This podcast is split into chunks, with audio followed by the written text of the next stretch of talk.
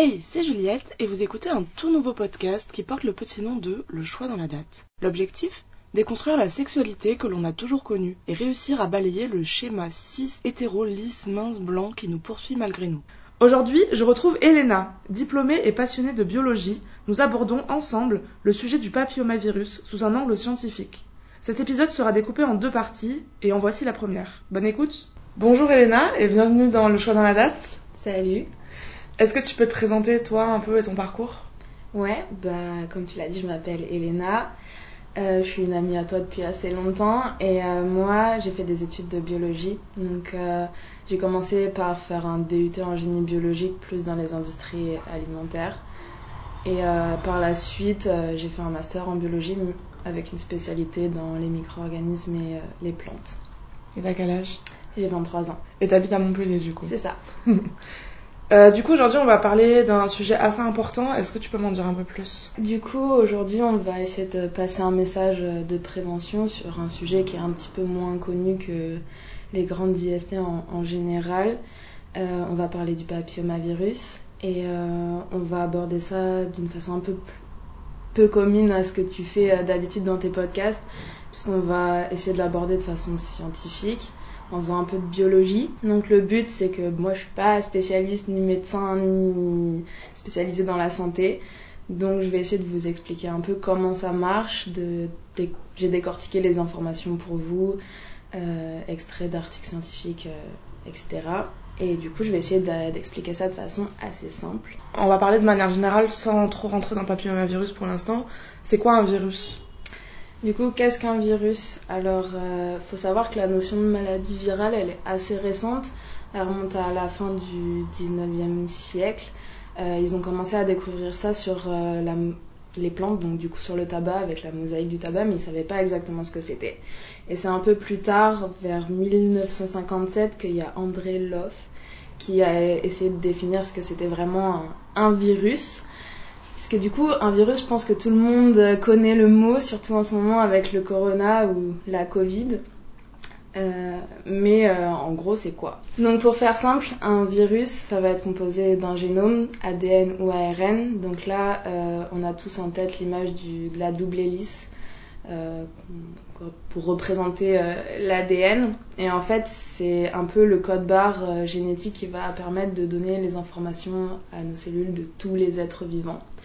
Et en plus de ça, il est entouré pour protéger cette petite molécule d'ADN euh, ou d'ARN d'une capside. Donc en fait, c'est un ensemble de protéines qui lui permettent d'être protégé et euh, qui lui donne en général sa forme. Donc euh, ce qui le caractérise, c'est que pour se reproduire, enfin pour se multiplier, c'est pas comme chez nous, il va pas effectuer une reproduction, etc. Lui, il passe d'une molécule d'ADN à une autre et c'est ce qui fait qu'il se multiplie. Et pour ce faire, il est obligé de parasiter son hôte, donc de rentrer dans les cellules de son hôte pour se servir euh, de la machinerie euh, de réplication.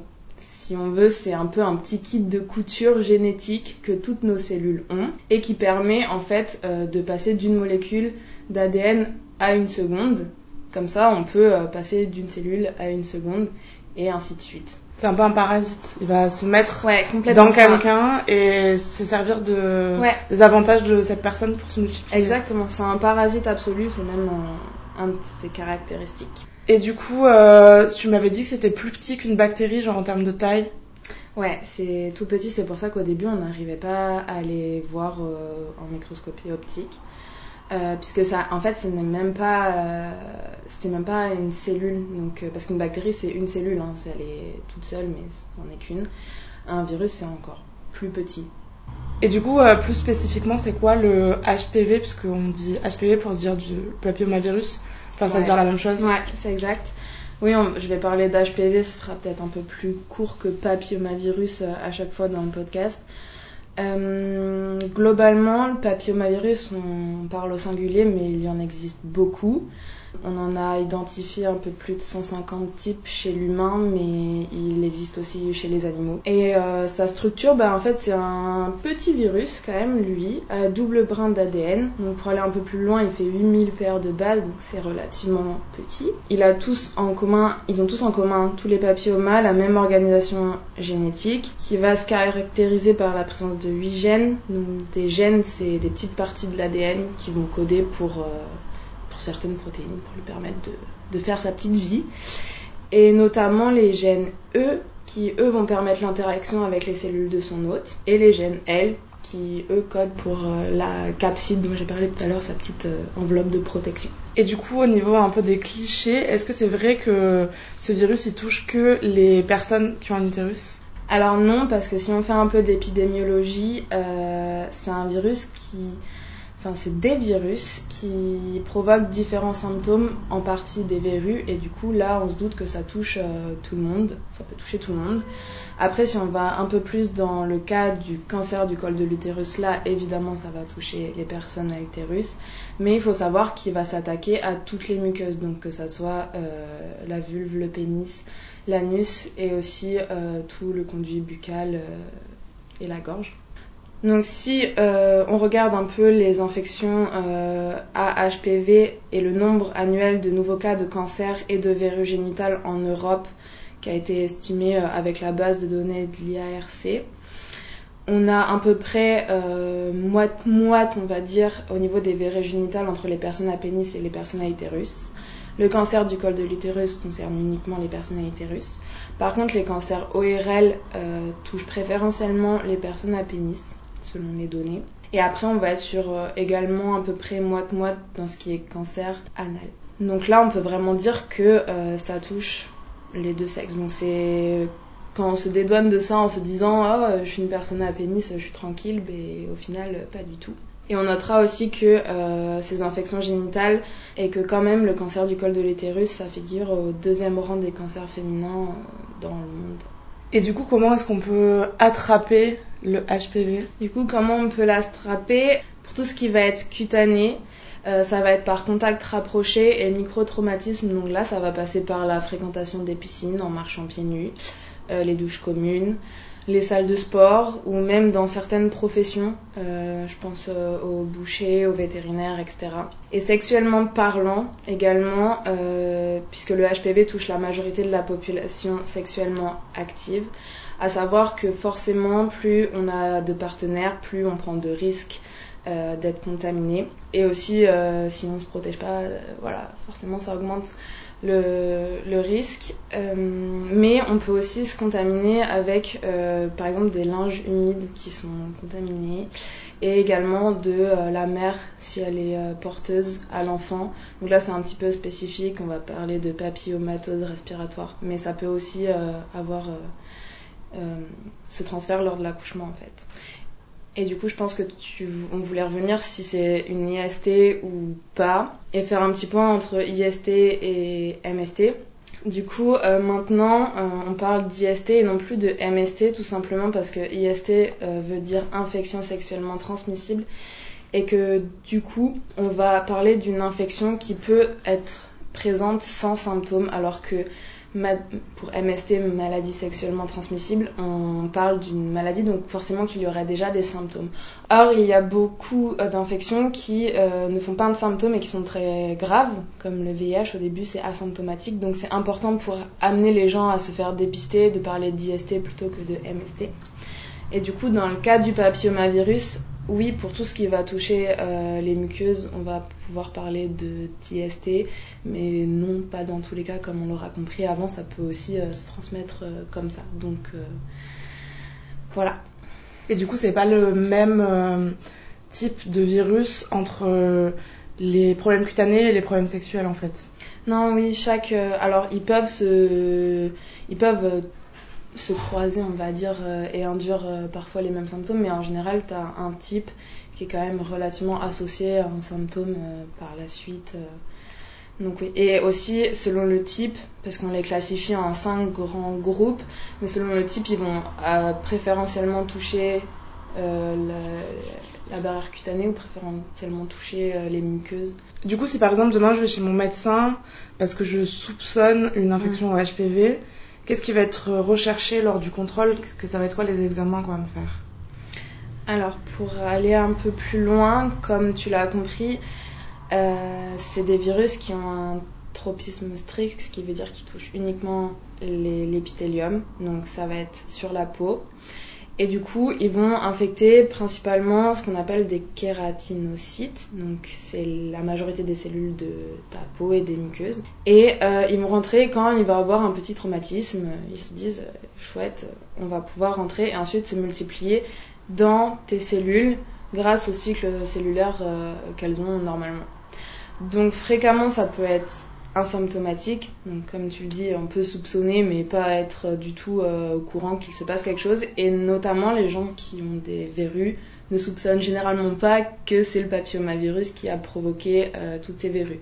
Donc, au niveau cutané, on va avoir les verrues plantaires, les verrues vulgaires qui vont toucher plus euh, la main et les doigts. Et ce qu'on appelle des verrues planes communes, donc là, ça peut être visage, dos, Au niveau des muqueuses anogénitales, euh, là on va avoir euh, certains types de HPV qui vont causer ce qu'on appelle des condylomes, donc euh, pour verrues génitales.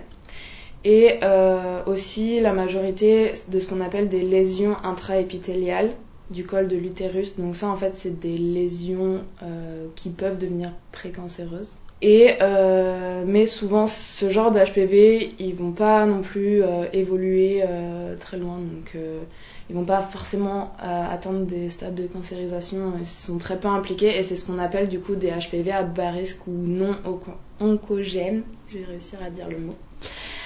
Et on en a d'autres qui eux justement le sont et qui vont amener à des lésions précancéreuses, voire des cancers invasifs du col de l'utérus mais également, et pas que, du coup, euh, tout ce qui va être carcinome de la vulve, du pénis, du canal anal et de l'oropharynx, donc ça fait quand même pas mal d'organes touchés. Puisqu'en effet, euh, les HPV sont responsables d'à peu près 85% des cancers vaginaux. À savoir que l'HPV 16, on va reparler un peu, euh, il est détecté dans 60% des tumeurs invasives. C'est souvent lui qui va revenir dans les cas les plus compliqués. Euh, il est aussi euh, également détecté dans euh, tout ce qui va être cancer du pénis, avec toujours le HPV-16 qui est le plus répandu dans 40 à 70% des cas.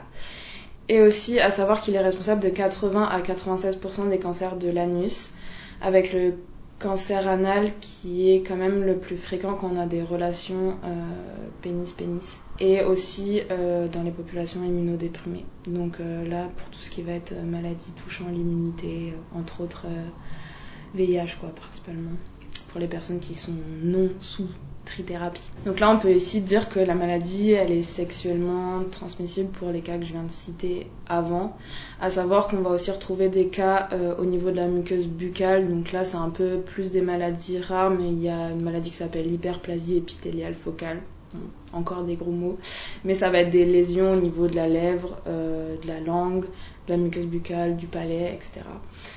Et c'est aussi euh, recherché un peu plus fréquent chez les femmes et les enfants. Du coup, ça va être quoi les, les examens médicaux qui vont être euh, faits pour rechercher l'infection? Ouais, du coup, ça, au niveau des examens médicaux, ce qu'on va faire en tant que routine, ça va être notamment le frottis pour les personnes à utérus donc on, on, détaillera plus ça dans la seconde partie quand on parlera de prévention et de vaccination, etc. Mais on va passer par frottis, euh, coloscopie ou péniscopie et pour tout ce qui est recherche de lésions anales, on, va, on peut réaliser un examen proctologique donc euh, au niveau de l'anus. Et si dans euh, ces prélèvements on, retrouve la présence de coïlocytes, donc ça, c'est des cellules du col de l'utérus qui ont un peu une tête bizarre, genre qu'on estime qu'elles sont un petit peu anormales comparées à, à ce qui est présent habituellement. Euh, on peut également compléter le frottis par une biopsie pour pouvoir étudier un peu plus ça.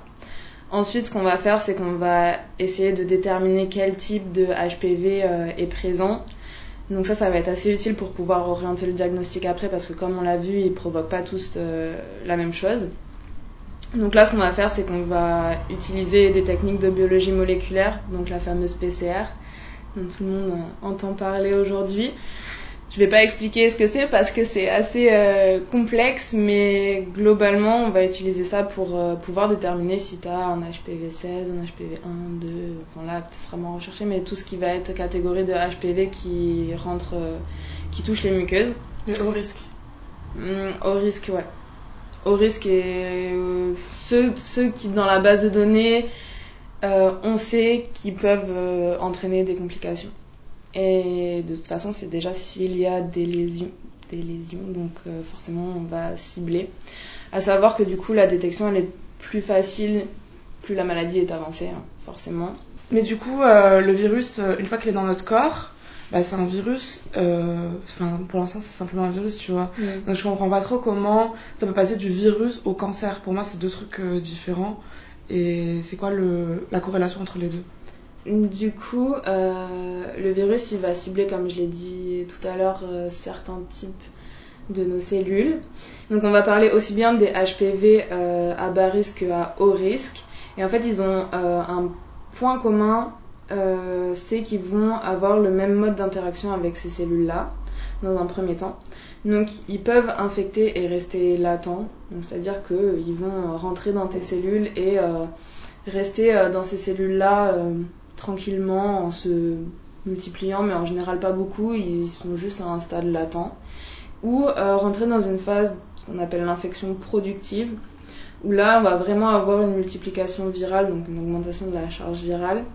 Et du coup là ça va induire ce que j'ai dit tout à l'heure, la formation d'anomalies au niveau de la cellule, donc les coïlocytes. Et euh, du coup il va suivre euh, à chaque division cellulaire il va se répliquer lui-même avec euh, sa cellule hôte, en plus de ça. Donc c'est là que ça va commencer à devenir euh, un peu plus compliqué, mais on va essayer d'expliquer de façon simple.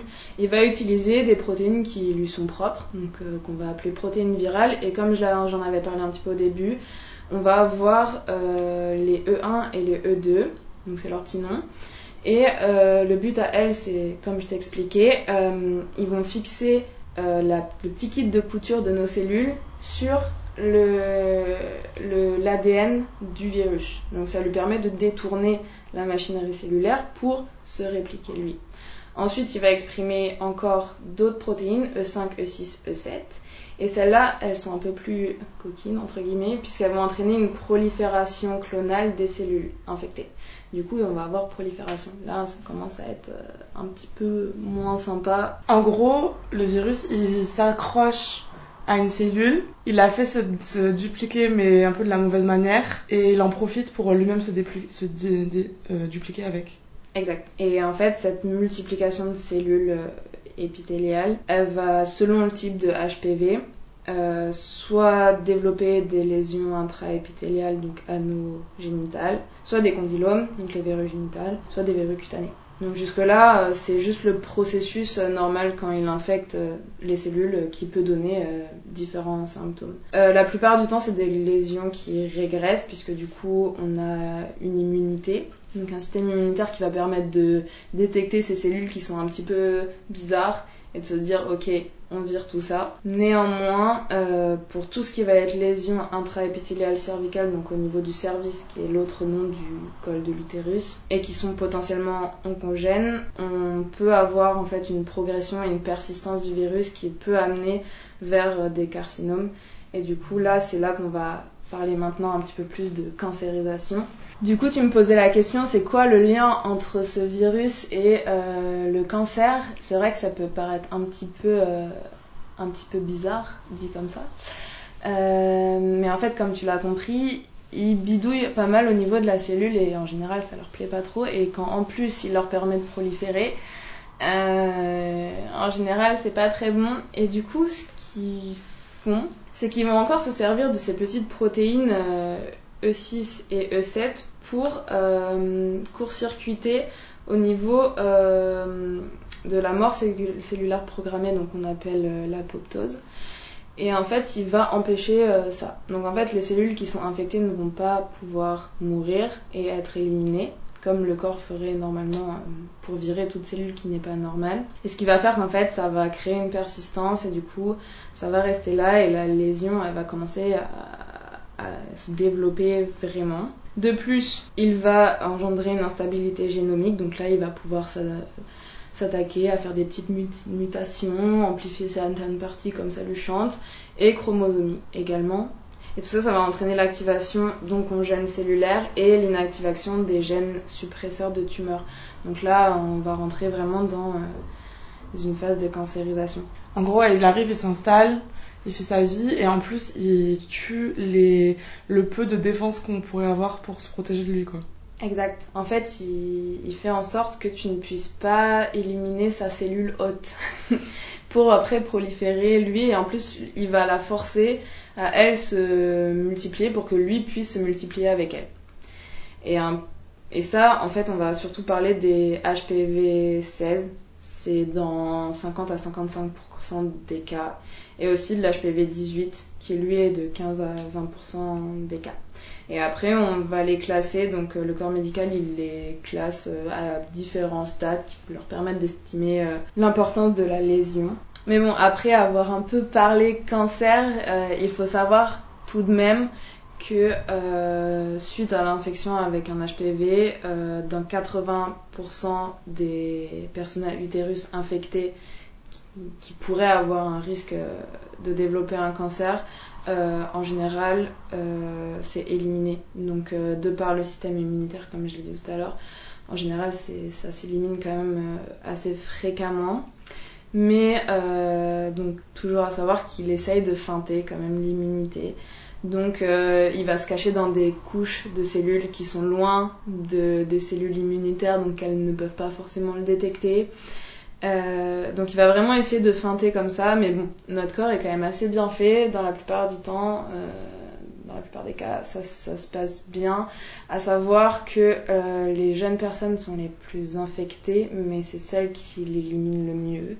Et plus on progresse dans dans l'âge, euh, moins on prend le risque d'être euh, contaminé, mais par contre, on l'élimine aussi moins bien. Donc ça peut prendre un peu plus de temps.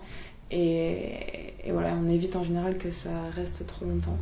Mais du coup, au niveau des traitements pour l'éliminer, ça se passe comment? Il y un terrain caché ou c'est juste on attend? Quand on a détecté le virus, euh, on sait qu'il est là et du coup, on va instaurer des contrôles plus fréquents pour euh, bah, surtout des contrôles où on va prélever pouvoir voir en fait s'il n'y a pas de, cellules trop anormales, un stade trop important. Après, euh, ça va toujours essayer d'établir le stade. Comme je dit, on essaie de classer les lésions en fonction de leur évolution. quand c'est déclaré, on, on, passe par un traitement propre au cancer. Ouais. En fait, une fois qu'il est déclaré, ben les seules choses à faire, c'est genre se protéger et éviter de le transmettre, quoi. Ouais. Et de se reposer pour l'éliminer. Oui, après, euh, il y a des cofacteurs aussi qui peuvent euh, fragiliser, on peut dire, euh, notre capacité à lutter contre ça. Surtout bah, tout ce qui va être les fumeurs. Aussi, chez les personnes qui prennent une contraception, l'utilisation prolongée d'une contraception orale et aussi le nombre de grossesses menées à terme. À savoir que toutes les maladies, toutes les autres IST, euh, donc VIH, chlamydia, trichomatis, euh, herpès, euh, etc. ça va aussi, on les recherche aussi parce que ça peut avoir un facteur aggravant et bah, tout ce qui va être carence alimentaire. Donc oui, vaut mieux être en forme, on va dire ça comme ça. De toute façon, c'est toujours bien que le corps soit quand même prêt à lutter contre n'importe quel virus. Ben du coup, on a terminé la première partie. Ouais. Et euh, c'est vrai que c'était un peu long, euh, lourd, euh, etc. Du coup, c'est vrai qu'on s'est dit qu'on allait faire une deuxième partie pour parler plus prévention. Une partie plus pratique, un peu moins théorique parce que là, on a fait beaucoup de théorie. Un peu le guide pratique contre le papillomavirus, du coup, qui sortira la semaine prochaine. Avec, ouais, avec tout ce qui va être prévention et, et traitement et vaccination aussi, puisque ça en fait partie. Ouais, c'est un sujet intéressant. Du coup, merci beaucoup euh, Elena pour euh, ton temps et tout, c'était euh, grave intéressant. Je pense que ça a appris plein de trucs à plein de gens. J'espère que ça aura été assez clair. Toi, t'as compris quelque chose? Oui, moi j'ai compris, ça va. dans les termes, tu vois, je rêverais pas à ressortir les oui. oncogènes, mais. mais après, c'est vrai qu'en biologie, c'est mieux d'avoir des petits schémas, mais bon, là, on essaie de l'expliquer au plus simple avec un format audio. Et après, euh, c'est ce que je tenais à dire aussi, tout ce que j'ai pu dire, sachant que je ne suis pas spécialiste, euh, j'ai été dénicher ça sur des, des papiers hein, que j'ai trouvés, que, dont je te donnerai les sources parce que en science, faut savoir que ça bouge tout le temps, donc euh, ce que je peux dire aujourd'hui peut être vrai mais faux demain. Donc euh, j'encourage euh, tout le monde à aller chercher les infos par lui-même si, si, ça les intéresse et puis, euh, puis c'est toujours bien d'aller creuser et de vérifier la véracité des propos, surtout dans ce domaine. Donc je te fournirai les, les sources. Et moi je les mettrai sur Instagram, je pense que je vais faire un post source. Comme ça tout le monde va pouvoir s'éclater à lire des petits papiers en anglais. yes. Donc voilà. Bah, merci beaucoup et euh, du coup à la semaine prochaine pour la oui. suite. À la semaine prochaine. Salut. Merci d'avoir écouté cet épisode. Suis-nous sur les réseaux sociaux LCDLD du bas podcast pour être tenu au courant des nouveaux épisodes. Et si tu souhaites témoigner toi aussi, peu importe où tu habites et peu importe le sujet que tu souhaites aborder, envoie-moi un mail à lcdld.podcast.gmail.com. Belle journée et à très vite